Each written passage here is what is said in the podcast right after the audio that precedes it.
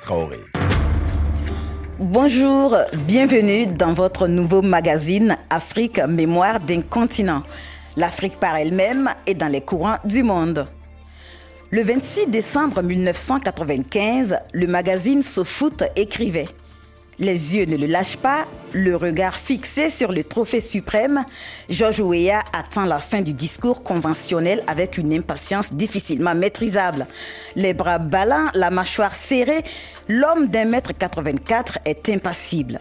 Soudain, le sourire s'affiche et d'un geste maladroit, il s'empare du lourd objet un Africain vient officiellement de recevoir le Ballon d'Or. Une première dans l'histoire du football. C'est donc une consécration pour un joueur africain, mais aussi un moment historique pour le continent tout entier. Alors que la 34e Coupe d'Afrique des Nations bat son plein en Côte d'Ivoire, nous nous intéressons à l'histoire du football en Afrique. Aujourd'hui, on voit ensemble dans quel contexte le ballon rond a été introduit sur le continent. Afrique.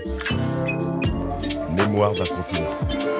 Et pour parler de cette histoire du football africain, je reçois Paul Dici. Bonjour. Bonjour.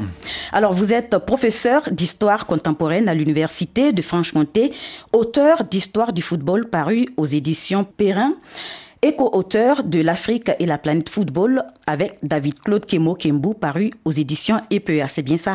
Tout à fait. Alors, Paul Dici, est-ce qu'on se souvient à peu près de quand date le premier match de football sur le continent? Alors, il y a une date euh, que j'ai retrouvée, c'est celle du 23 août 1862. Donc un an avant que les règles du football association, notre football, soient codifiées à Londres. Donc ce jour-là, au Cap, en Afrique du Sud, eh bien, un match de football, connaît pas tout à fait les règles, mais oppose des marchands à des marins. Et donc ce serait peut-être le premier finalement match de football en Afrique. Et puis ensuite, évidemment, surtout d'abord dans les colonies britanniques, hein, euh, donc euh, principalement dans euh, toute l'Afrique de l'Est. Et puis ensuite en Gold Coast, l'actuel Ghana et au Nigeria. Donc à partir des années 1880-90, on joue au football, donc euh, notre football d'aujourd'hui. Mais la première date, c'est peut-être celle-ci, un d'août 1862. Dont on se souvient. C'était à des fins récréatives euh, alors au départ, évidemment, ce sont euh, des expatriés, des colons, hein, qui veulent finalement retrouver les loisirs qu'ils avaient en Grande-Bretagne. Et il faut dire que dans la première moitié du XIXe siècle, il y a plein de variétés de football qu'on pratique à l'université, dans les écoles. Et, donc c'est un moyen, évidemment, de se divertir et de retrouver ce divertissement un peu viril aussi. Et on sait que les Africains avaient déjà chez eux, sur leur sol, des pratiques qu'on pourrait assimiler à des pratiques sportives, notamment des jeux, des jeux de cordes, la lutte. Le colon a voulu effacer peut-être ces pratiques-là en imposant le football. Alors, il y a de cela. D'abord, il faut remarquer que les premières représentations de sport, elles sont africaines, puisque c'est les fresques de Beni Hassan en Égypte, moins 2000 avant Jésus-Christ quand même, qui représentent différents jeux de bâtons, de balles, etc. Donc, ça a existé depuis l'Antiquité africaine en quelque sorte. Et puis ensuite, euh, dans toutes les populations africaines, il y avait évidemment cette éducation corporelle par les jeux, par aussi euh, bon, des, des pratiques pré-militaires, on peut dire. Et c'est vrai qu'ils ont été gommés par euh, les colons. Euh, mais c'est un peu le mouvement qu'on retrouve partout, c'est-à-dire que le sport moderne, finalement, supprime toutes les disciplines ou les amoindrit telles qu'elles existaient avant vient se greffer aussi peut-être un complexe de supériorité à l'égard, évidemment, de ce qui était fait par les Africains et un relatif mépris. Et à ce propos, avant de continuer, je vous propose qu'on écoute euh, Claude Kemo Kembu, euh, qui a coécrit euh, le, le livre L'Afrique et la planète foot avec vous. Les sports modernes arrivent en Afrique dans un contexte très particulier. Dans un contexte où l'Africain lui-même, c'est-à-dire le sujet, l'indigène, est porté, posé, défini comme étant inférieur au colonisateur. Or, ce qu'apporte la colonisation, c'est avant tout un projet de civilisation. Donc l'introduction des jeux va passer par une première phase qui est celle de la négation des jeux africains. La négation des jeux africains. Est-ce que tous les colons ont procédé de la même manière Quand on sait que dans les colonies britanniques, euh, les, colonisés, comme on les appelait, euh, avaient le droit tout de suite de jouer au foot? Ce qui n'était pas le cas dans les colonies françaises Alors, les, choses sont assez complexes. D'abord, ça dépend où on est. Hein, parce que l'Afrique c'est vaste, donc il y a beaucoup de, de territoires euh, ruraux finalement qui étaient peu touchés par cela. Dans l'Afrique anglophone, c'est d'abord dans les écoles hein, qui sont ouvertes par des missionnaires anglicans ou méthodistes ou autres, où on applique les recettes d'éducation euh, anglaise, c'est-à-dire euh, il faut que développer la chrétienté du muscle comme on l'appelle, et mmh. donc évidemment bon acculturer ça veut dire évidemment aussi évangéliser par le corps. Alors, c'est euh, quelque chose qui se fait rapidement euh, en Grande-Bretagne. Ce qu'il faut remarquer, c'est que c'est le football hein, qui est utilisé parce que c'est considéré un petit peu comme le sport des subalternes en Angleterre, celui des ouvriers, des soldats. C'est pas encore le cricket ou le rugby qui est le sport des élites. Et ça va être le contraire sur les territoires africains. Ça va être plutôt le sport des colons. Oui, tout à fait. Alors, du côté français, c'est un petit peu plus complexe parce qu'au départ, ce qu'on essaie d'appliquer, c'est d'abord l'éducation physique, la gymnastique. Pourquoi? À partir du Sénégal notamment, il s'agit de recruter des soldats les fameux tirailleurs sénégalais. Et donc au départ, on veut faire de la gymnastique pour renforcer le corps parce qu'il y a un taux de réforme relativement euh, important. Et puis ensuite, tout dépend en fait des acteurs. Les militaires ont des préjugés racistes, il faut le dire, hein, considèrent que les Africains seraient entre guillemets pas assez intelligents pour jouer au football. En revanche, eh bien les missionnaires ont une toute autre vue. Ils considèrent qu'au contraire, eh bien les Africains qui ont commencé à voir les premiers matchs, par exemple, bon à la belle époque, avant 14 à Dakar ou ailleurs, sont vite tombés sous le charme du jeu, le pratiquent de manière admirable, ont une technique individuelle également très importante. Et donc, pour les missionnaires, évidemment, c'est un bon moyen d'attirer les gens à l'église on va à la messe et ensuite on joue au football. C'était une condition euh, particulière quand même. C'était une condition de tous ces prêtres qui aimaient le football. Hein, il y a un rapport particulier entre Église catholique et football en Europe, hein, euh, en, France à l'époque, et euh, c'était évidemment une condition. Hein, il faut assister à la messe et ensuite on peut jouer au football dans des équipes qui vont devenir parmi les premiers grands clubs d'Afrique occidentale française comme les Jeanne d'Arc de Dakar ou de Conakry. Et euh, on va parler de la création hein, des clubs en deuxième partie euh, d'émission. Et la question du racisme, on voit que le racisme, en fait, c'est pas quelque chose de nouveau. On voit aujourd'hui dans les stades qu'il y a des comportements racistes, mais ça date de depuis la période coloniale quand le football a été introduit. Alors oui, évidemment, euh, c'est une époque où la colonisation se construit à partir d'une hiérarchisation pseudo-scientifique entre les races, bien évidemment, hein, des races qui seraient évoluées, d'autres qui le seraient moins, et donc évidemment pour les Africains, eh bien une moindre capacité à comprendre un jeu qui est un jeu lié aussi à l'industrie, avec un partage des tâches, etc. Mhm. Et donc ils ne seraient pas capables de comprendre. Mais ces préjugés, ils vont... Euh, alors, à la fois, ils vont tomber vite parce que les Africains, notamment, vont beaucoup apprendre à jouer au football dans l'entre-deux-guerres, hein, jusqu'à la, au début de la Seconde Guerre mondiale. Donc, et puis, euh, à ce moment-là, il commence à y avoir aussi des joueurs d'origine africaine qui jouent dans les équipes européennes. On pense à Raoul Diagne, premier noir de l'équipe de France en 31, fils de Blaise Diagne, le député, du Sénégal, ou encore euh, Larbi Ben Barek, qui va euh, entrer en équipe de France en 1938, qui est un Marocain noir et qui est peut-être la première grande vedette africaine, clairement. Et euh, Pelé a toujours dit que Larbi Ben Barek avait été un exemple pour lui lorsqu'il était jeune. Et sans oublier Eusebio, hein, le Mozambicain qui a euh, finalement explosé au Portugal. Tout à hein. fait, mais Eusebio arrive plus tard, c'est-à-dire qu'il explose évidemment dans les années 1960 au terme enfin, de plusieurs décennies, les années 40-50, où il y a tout d'un coup beaucoup de joueurs africains qui viennent inventer le football portugais, Hein, c'est les joueurs qui viennent d'Angola ou de Mozambique, qui tout d'un coup est bien d'une qualité technique que n'avait pas du tout le football portugais. C'est pour ça que un club comme Benfica explose dans les années 60.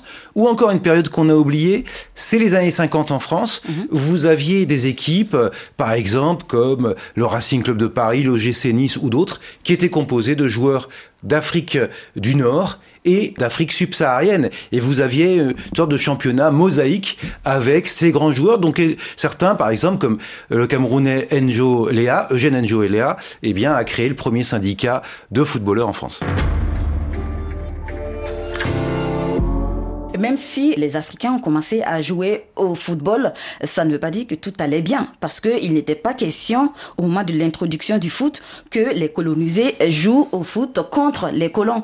Je vous lis euh, une citation euh, du livre euh, qui s'appelle Le sport en noir et blanc, du sport colonial au sport africain dans les anciens territoires français d'Afrique. Il est de la chercheuse Bernadette de Ville-Dantou. elle écrit, en citant Pierre de Coubertin, en ces termes, une victoire, même pour rire, pour jouer de la race dominée sur la race dominatrice, ne fut interprétée comme un encouragement à la rébellion. Et elle poursuit, il paraissait primordial d'éviter à des Français, à des conquérants, l'humiliation d'être parfois tapés par des éléments soumis de la veille. Oui, c'est une situation qui perdure en gros jusqu'à la fin des années 30. C'est-à-dire que euh, on veut éviter euh, euh, tout match entre équipes de blancs et équipes de noirs. Hein, pour éviter euh, à la fois la démonstration de la supériorité des joueurs africains ou encore euh, des manifestations un petit peu finalement euh, revanchardes. Oui. Il y a quand même des espaces où ça existe. Par exemple, en Afrique du Nord, mhm. hein, en Algérie, il y a trois ligues de football qui sont rattachées à la Fédération française de foot et il y a des équipes musulmanes. Mais là, le colonisateur, eh bien, par le biais de circulaires, oblige ces équipes musulmanes à avoir quelques joueurs européens dans leur rang pour éviter que ces équipes aient une couleur qui soit trop musulmane. En revanche, en Tunisie, par exemple, vous avez des équipes, par exemple, comme l'Espérance de Tunis, hein, qui jouent contre le Stade Gaulois. Le nom, évidemment, suppose que les joueurs sont français. Et là, ce sont des matchs assez chauds. Hein. Donc, euh, ça commence un petit peu à exister. Et c'est surtout, en fait, dans les années 40-50 que des matchs vont opposer Africains et Européens avec au Congo belge d'ailleurs des conséquences qui vont jouer dans le processus de décolonisation. Et en parlant du Congo belge, il y a quelqu'un euh, là-bas qui a quand même qui est considéré comme le père du football congolais. C'est le père euh, de la Riove. Voilà. Alors, l'un des grands stades de Kinshasa, c'est le stade Tata Raphaël, qui rappelle Raphaël de la Quétule, qui était un père chutiste, un, un missionnaire, et qui a fait reposer toute, son, euh, toute, sa, pédagogie sur la pratique du sport et surtout du football. À Léopoldville, euh, le nom de Kinshasa alors, tous les élèves étaient obligés de jouer au football. C'est lui qui a permis de construire les premiers grands stades, le, stade du Parc Astrid, puis le stade Léopold à, à Kinshasa. Et ça a été vraiment le père du football africain. Si bien que à l'indépendance, en 1960, la fédération congolaise, c'est une des plus grandes en Afrique. Euh, c'est celle qui commence à produire de grandes vedettes. On se rappelle euh, Léon Mokuna, qui était le buteur du Sporting Lisbonne, hein, qu'on surnommait Troué parce qu'il avait un shoot tellement puissant qu'il aurait troué les filets des buts. Et donc, euh, une fédération importante et quelqu'un qui a été rappelé, bon, c'était comme les missionnaires de l'époque, c'était quelqu'un d'un peu rude, mais quelqu'un qui a été rappelé quand même avec un peu de tendresse parce que il s'est dédié à cette œuvre du football et surtout il s'est dédié à la diffusion du football parmi eh bien, les Congolais. Il l'a surtout utilisé comme un moyen d'émancipation pour permettre à tout le monde de pratiquer l'activité sportive, pas comme un moyen d'assujettissement. Alors, il y avait un petit peu de cela quand même parce que pour lui, c'était, il disait que c'était l'un des meilleurs moyens finalement euh, de calmer l'agressivité des Noirs entre guillemets. Hein, c'est ce qu'il disait et qu'en même temps c'était le meilleur moyen de l'évangélisation. Donc euh, évidemment, euh, il y a toujours derrière ce, la pratique du football l'idée Il y a toujours une, idée insidieuse derrière. D'évangéliser, tout à fait. Mais c'était aussi, je pense, un passionné de football. oui, il devait être un passionné de football, sinon il n'aurait pas mis toute cette énergie à vouloir euh, ce sport en RDC. Et est-ce que on pouvait dire à cette époque-là qu'il y avait un football colonial pratiqué par les colons et un autre football qu'on pourrait dire indigène? On avait le droit de jouer par exemple avec des chaussures ou pas Comment ça se passait? Alors dans les années 30, notamment au Congo, alors cette fois-ci c'est le Congo-Brazzaville, il y a une grande question qui se pose chez les évolués, c'est-à-dire cette ce petit nombre hein, d'Africains qui ont obtenu le certificat d'études, par exemple, qui sont employés, etc., qui s'habillent à l'européenne, eh bien, comment il faut jouer au football? Alors il y a des, des joueurs, euh, donc des indigènes entre guillemets, qui n'appartiennent pas à cette catégorie, qui jouent pieds nus. Donc est-ce qu'il faut jouer avec des bottines ou pas? Le terme bottine à l'époque, c'est employé pour parler des chaussures de football. Et donc les évolués C'est pas la que- bottine d'aujourd'hui. hein. Tout à fait. Mais c'est des chaussures qui montaient, qui étaient assez hautes. Et les évolués disaient qu'il fallait jouer évidemment avec l'équipement, avec euh, ses bottines. Mais cette question d'ailleurs, chaussées pieds nus, c'est une question qui va se poser euh, jusque dans le football international. En gros, dans les, à la fin des années 40. Pour quelle raison? C'est que beaucoup de ces joueurs, bah, ils commencent sur des terrains de fortune avec des ballons de fortune entre soi, donc ils sont habitués à, à- à marcher pieds nus dans la, dans la vie quotidienne. Et on sait très bien d'ailleurs que souvent c'est ce qui permet d'avoir une habilité technique particulière. hein. Euh, Jean-Marc Guillou, lorsqu'il a créé son académie des Mimosas à, à En Côte d'Ivoire. eh bien, euh, il faisait jouer ses joueurs d'abord pieds nus, parce que ça donne une sensibilité à la balle qui permettait ensuite de développer une technique individuelle inégalée. Et euh, est-ce que l'ancrage du football a été fait de la même manière en Afrique du Nord? Et euh, en Afrique subsaharienne, par exemple Alors les choses sont très différentes, hein, parce qu'en en Afrique du Nord, d'abord, il y a une civilisation, une société urbaine qui n'existe pas forcément en Afrique subsaharienne. hein. il y a des villes qui sont relativement anciennes. D'ailleurs, ça joue. Hein, euh, apprendre à jouer dans les rues de- des Casbah, ça permet évidemment de savoir se mouvoir dans des espaces euh, réduits. Il y a aussi une bourgeoisie urbaine locale, musulmane, donc qui va créer des clubs, le Mouloudia Club algérois par exemple en 1921, l'Espérance de Tunis à Tunis en 1919, le club de l'Istiklal plus tard en 43-44 à Casablanca. Donc il y a euh, une relative indépendance finalement par rapport aux colons. Ce qui fait que ces clubs très souvent, ils vont devenir aussi des lieux de cristallisation de l'identité locale. Très politique. Tout à fait. Évidemment, dans un contexte où les partis politiques nationalistes, par exemple euh, le Destour, néo-Destour hein, de Bourguiba, sont évidemment régulièrement euh, arrêtés, euh, persécutés, etc. Donc le sport, ça permet évidemment de développer cette identité nationale. Et on retrouve ça d'ailleurs dans un pays comme le Nigeria, hein, où Azikiwe, qui a été le premier président nigérian, qui a une histoire tout à fait extraordinaire de sportif, boxeur professionnel euh, aux États-Unis, eh bien crée son club, le ZAC, à la fin des années 30. Et pendant la Seconde Guerre mondiale, il fait tourner dans tout le pays pour recueillir des fonds pour soutenir la métropole, donc l'Angleterre dans la guerre. Mais à la fin des matchs, il se lance dans de brillants euh, plaidoyers pour l'indépendance du euh, Nigeria. Mais finalement, Azikiwe, il a euh, très bien copié ce qu'il a vu dans les pays occidentaux, puisqu'il a beaucoup vécu là-bas. Il a vu que le football était utilisé aussi à des fins politiques. Ah, ah. il est rentré dans son pays et il l'a utilisé. Tout à fait. Et d'autant que, bon, il a, il a vécu aux États-Unis, donc il a senti, évidemment, compris l'importance de la presse. Il avait un groupe de presse aussi, cette équipe de football. Donc, euh, oui, il a évidemment utilisé tous les moyens, euh, euh, finalement, des sociétés euh, de masse, hein, d'Europe ou des, États-Unis, pour développer l'idée nationale euh, au Nigeria. Et euh, en parlant du Nigeria, il y a aussi le Ghana, euh, qui est une colonie britannique, qui n'a pas euh, peut-être été... euh, L'ancrage du football n'a pas été au Ghana pareil comme dans un pays euh, euh, à côté. Euh, par exemple, un Alors, francophone. Au, Ghana, euh, le, le foot, il, il se développe beaucoup dans les écoles justement méthodistes euh, et euh, euh, anglicanes britanniques, hein, euh, notamment euh, sur la côte. Euh, mais très vite, hein, vous avez quand même des joueurs de grande qualité. Vous avez une fédération aussi qui naît dès les années 50. Alors d'abord qui est d'abord dirigée par des Britanniques, mais ensuite qui de- gagne son indépendance. Et donc le, ce qu'on appelle la Gold Coast à ce moment-là a presque, on pourrait presque dire qu'elle a une souveraineté footballistique avant d'avoir la souveraineté politique, parce que dès les années 50, vous avez des matchs, d'ailleurs qui sont assez chauds. C'est hein, passé par le foot, du coup. ah, tout à fait. Là aussi, c'est le foot. Et on sait très bien que le Ghana est une des meilleures équipes aujourd'hui hein, africaines. Et euh, notamment, bah, euh, lors de l'indépendance avec Nkrumah, eh bien, euh, le Ghana va euh, être un, pourtant un petit pays, mais un phare dans l'Afrique, aussi par ses footballeurs. Vous écoutez Afrique, mémoire d'un continent. Nous replongeons aujourd'hui dans l'histoire du football en Afrique. Restez avec nous, mon invité Paul Dichi et moi, on vous retrouve dans quelques minutes, le temps d'une pause dédiée à l'information.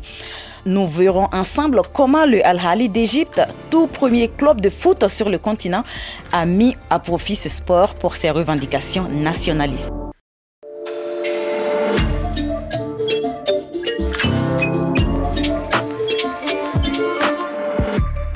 Afrique, mémoire d'un continent. Benaï Traoré. Vous êtes sur RFI et vous écoutez Afrique, mémoire d'un continent, votre nouveau magazine consacré ce jour à l'histoire du football sur le continent africain. Au moment même où la 34e édition de la Coupe d'Afrique des Nations se joue à Abidjan, en Côte d'Ivoire. Nous explorons ce sujet aujourd'hui avec notre invité Paul Dichi, professeur d'histoire contemporaine à l'Université de Franche-Comté, co-auteur de l'Afrique et la planète football.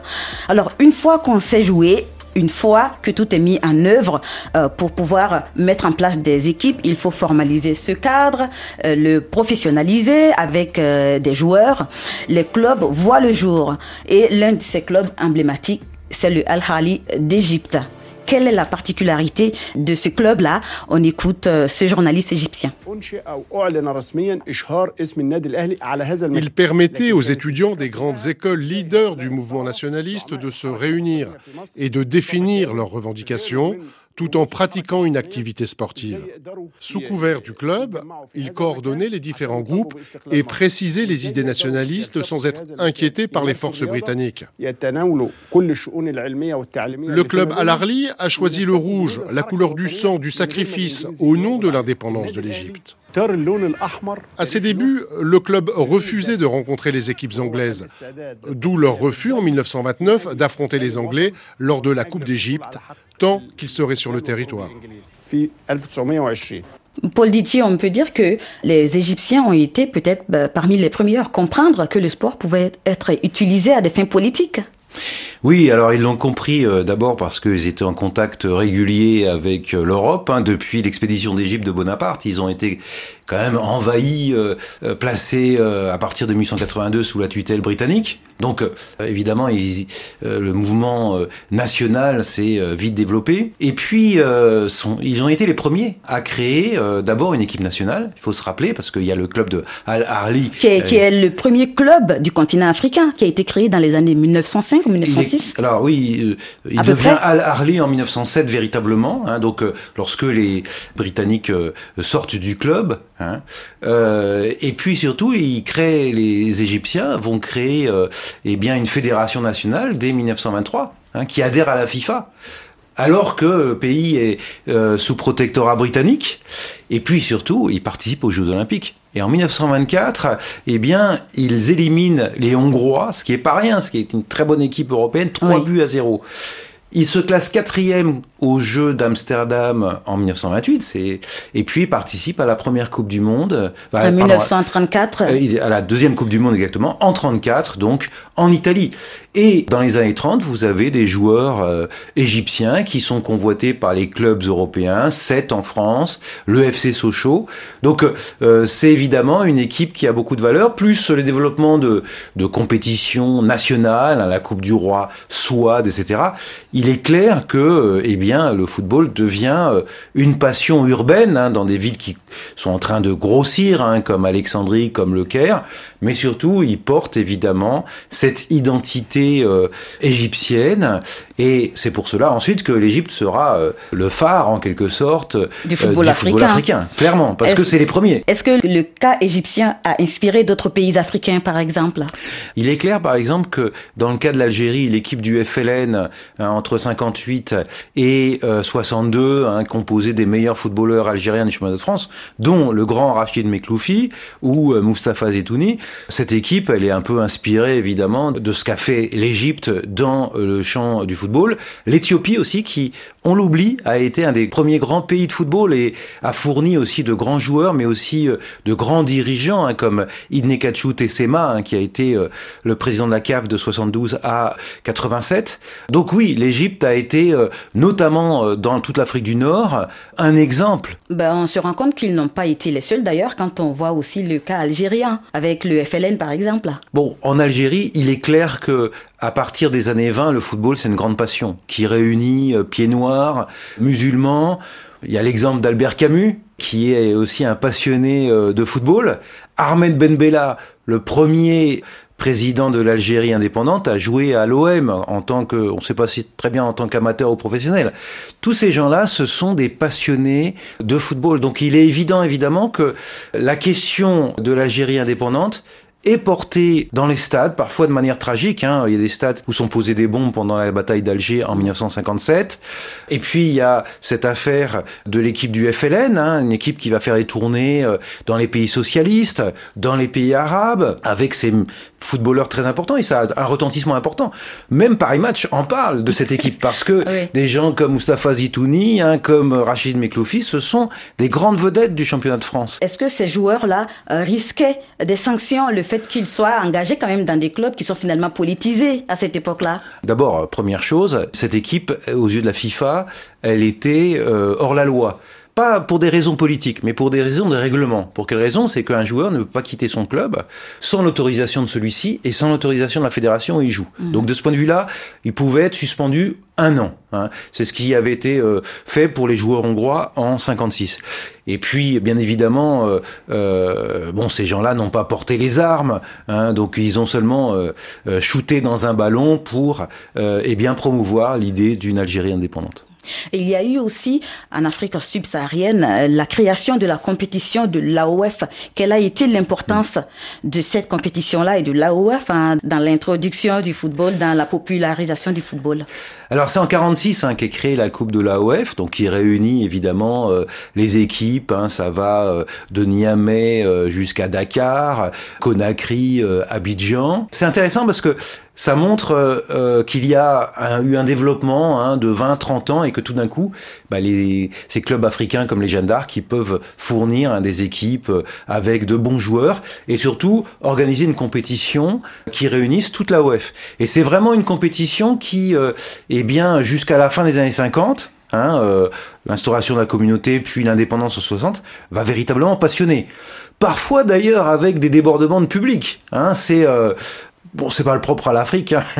Euh, les stades de football, c'est souvent chaud, hein. et donc euh, il y a une sorte de, on se dispute, hein, et on sait très bien que les footballeurs guinéens, euh, les footballeurs sénégalais, les footballeurs ivoiriens, bah, ils ont voulu aussi montrer qu'ils étaient les meilleurs, sans compter ceux du Mali. Donc, bien évidemment, c'est quelque chose qui passionne à un moment en plus où, même si euh, en 46 en France, on n'imagine pas que euh, l'Afrique subsaharienne va devenir indépendante, en revanche, je pense que les colonisés, eux, l'imaginaient bien. Donc à un moment où commence à se cristalliser aussi des identités nationales ou mhm.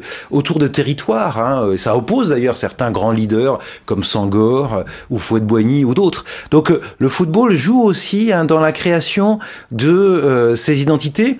Et à la fin de la période, il y a les premiers matchs, par exemple. Et c'était des mouvements, les mouvements de décolonisation aussi qui s'enclenchaient dans les années 50, dans les années 60.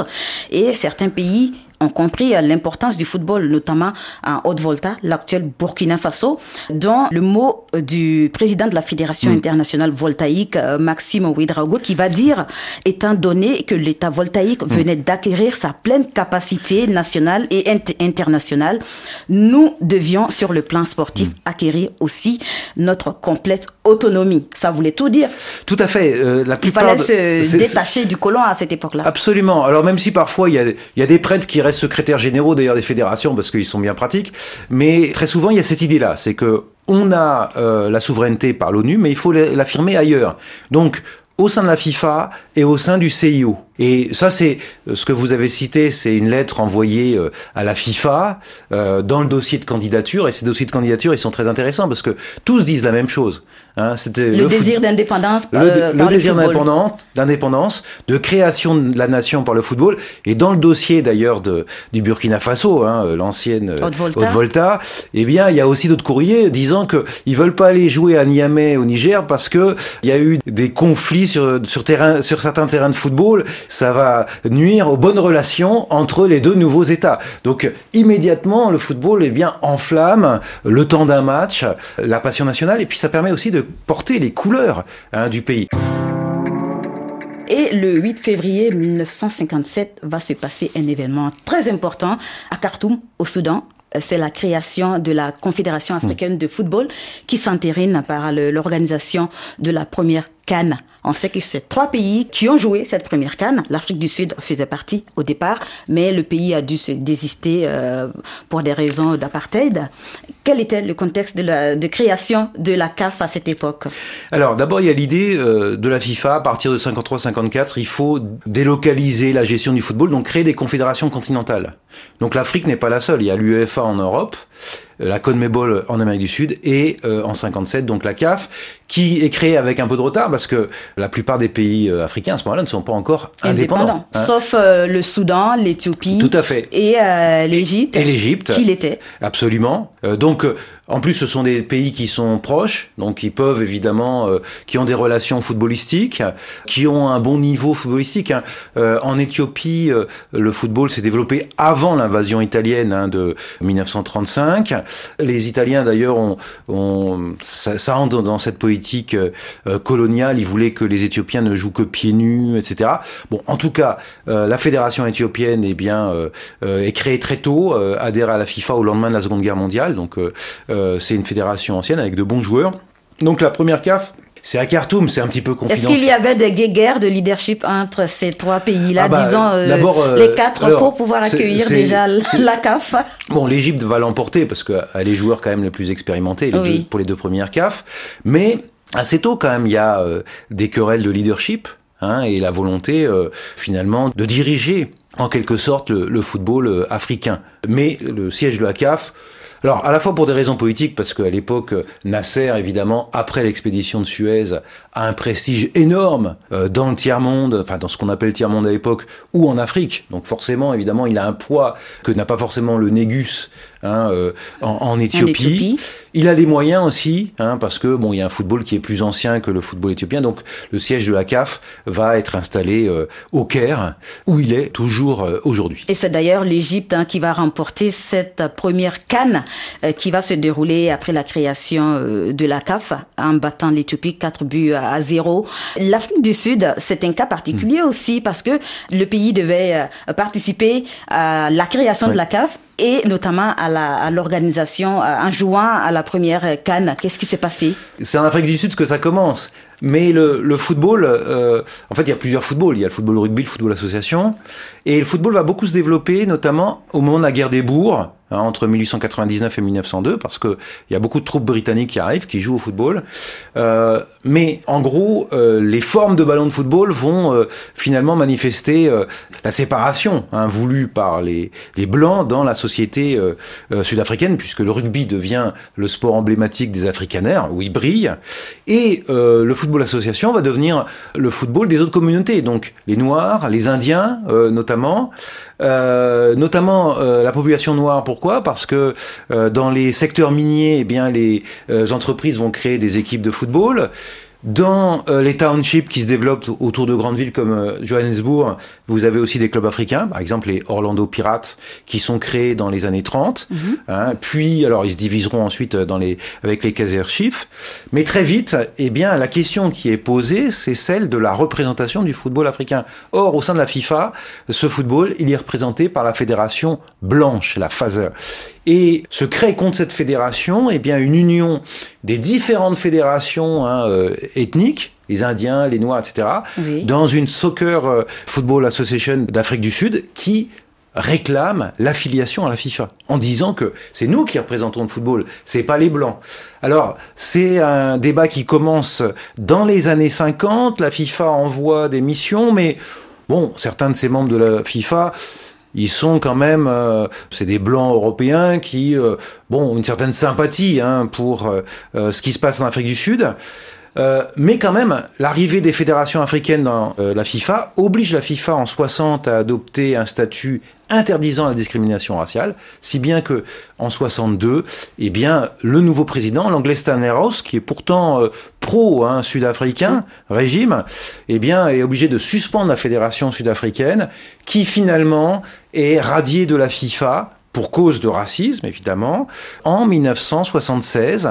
Mais malgré tout, eh bien, le football continue. Et, hein. ce qui va empêcher le pays de prendre part à, donc, à la première canne qui s'est jouée le 8 février 1957 à, Khartoum. Absolument. Hein. et qui fait que, d'une certaine manière, bah, les, les footballeurs euh, sud-africains, noirs, eh bien, sont privés finalement hein, de football international, que soit d'ailleurs de la Coupe d'Afrique des Nations, la Coupe d'Afrique des clubs, la Coupe du Monde, euh, jusqu'à jusqu'au début des années 90. Mais il y a quand même un foot qui se crée, et notamment dans les années 80 il y a une euh, ligue professionnelle hein, qui est euh, organisée et euh, qui est aussi un des lieux où commencent à se mélanger des footballeurs de toutes les couleurs. Aujourd'hui, comment vous, vous voyez le football africain? Un petit mot. le football africain a fait du chemin. Jusqu'à aujourd'hui, on est en train de jouer la, la, 34e édition de la Cannes. Et même l'Afrique du Sud a accueilli, il y a toute première, première Coupe du Monde sur le continent en 2010. Ça, ce n'est pas rien. Absolument, c'est pas rien. Euh, le football africain il a fait un grand chemin. D'abord dans les compétitions internationales, demi-finale hein, du Maroc lors de la dernière Coupe du Monde montre que, eh bien, euh, bientôt peut-être un titre est possible. Et puis il suffit de voir les terrains. C'est que les footballeurs africains sont recherchés euh, euh, désormais partout. À prix d'or à prix d'or. Hein. Avec alors le seul petit bémol hein, que je pourrais mettre, c'est évidemment c'est au prix aussi du développement du football en Afrique lui-même. Hein. Les clubs africains, les compétitions africaines sont un petit peu dévalués par le fait que les meilleurs joueurs africains ne jouent pas sur le continent, mais essentiellement en Europe. Et qui nourrit aussi aujourd'hui un autre phénomène, hein, le phénomène migratoire, le football qui pousse les jeunes à, venir en Europe, à, passer par la mer pour, pour, chercher des clubs. Absolument. Alors c'est pas un phénomène nouveau, hein, euh, puisque euh, dès euh, les années 30, 40 et puis 60, on se, rapporte, on se rappelle Salif Keita arrivant à l'aéroport d'Orly, prenant un taxi pour, arriver à Saint-Etienne, hein, et devenant une très grande vedette du championnat de France, ou encore les Mustapha Daleb. Enfin, je vais pas faire toute la liste hein, des, joueurs africains, donc c'est pas nouveau. Mais il est clair qu'aujourd'hui, c'est euh, alors des phénomènes qui sont aussi organisés par des gens plus ou moins bien intentionnés. Il y a des clubs européens qui ont des centres de formation en Afrique, mais il y a aussi des margoulins hein, qui, euh, voire euh, des gens qui sont pas très loin finalement de la traite d'êtres humains, qui euh, organisent tout cela. Et il est clair que, bien évidemment, que lorsque il suffit qu'un joueur puisse même évoluer dans un club de première division française, le salaire médian en France, c'est 50 000 euros par mois. On peut imaginer tout ce qu'on peut faire. Je pense qu'on va tous apprendre à jouer au foot. Hein. Donc bien évidemment, euh, ça fait rêver. Il y a ceux qui réussissent et puis on oublie aussi beaucoup les laissés pour compte. Même si certains, euh, eh bien, finalement, arrivent à gagner leur vie dans des clubs hein, de national, national 2, national 3. Et puis surtout, c'est un marché mondial. Merci Paul Ditti pour votre éclairage hein, sur cette thématique très très passionnante. On ne finirait pas d'en parler même deux heures. Tout à fait. Hein. C'est un, un, vrai sujet euh, et euh, avec plein de choses encore qui sont à découvrir. J'invite les jeunes historiens, notamment africains, à s'intéresser à ce sujet-là parce que il y a énormément de choses qu'on ne connaît pas et euh, qu'il faut euh, évidemment euh, apprendre à connaître parce que ça fait partie de l'histoire heureuse hein, du continent africain. Merci à vous. Je vous en prie. Alors, plus d'un siècle après son arrivée sur le continent africain, sous le joug colonial, le football est devenu aujourd'hui un sport très populaire sur le continent, suscitant et déchaînant les passions. Il est passé d'instrument de domination des peuples colonisés à un véritable outil d'émancipation. Aujourd'hui, le football réunit les peuples de tous les continents. Le talent des joueurs africains n'est plus à démontrer, tant ils brillent dans les clubs et les sélections nationales des pays européens.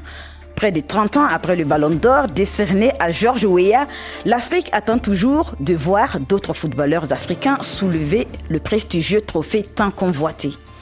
C'est sur cette attente que Afrique, mémoire d'un continent, prend fin notre nouveau magazine qui tente chaque semaine de lever l'éclipse qui jette l'ombre sur une histoire africaine qu'il est temps de se réapproprier. Merci à toute l'équipe, Delphine Michaud pour la coordination éditoriale et Tagim Fatraoré à la réalisation. Vous pouvez réécouter cette émission sur RFI.fr et sur l'application RFI Pure Radio. Et vous retrouverez Elgas la semaine prochaine pour parler des mouvements de résistance de la jeunesse africaine à travers l'histoire de la FEANF, la Fédération des étudiants d'Afrique noire en France. Très bon week-end à toutes et à tous. Afrique, mémoire d'un continent.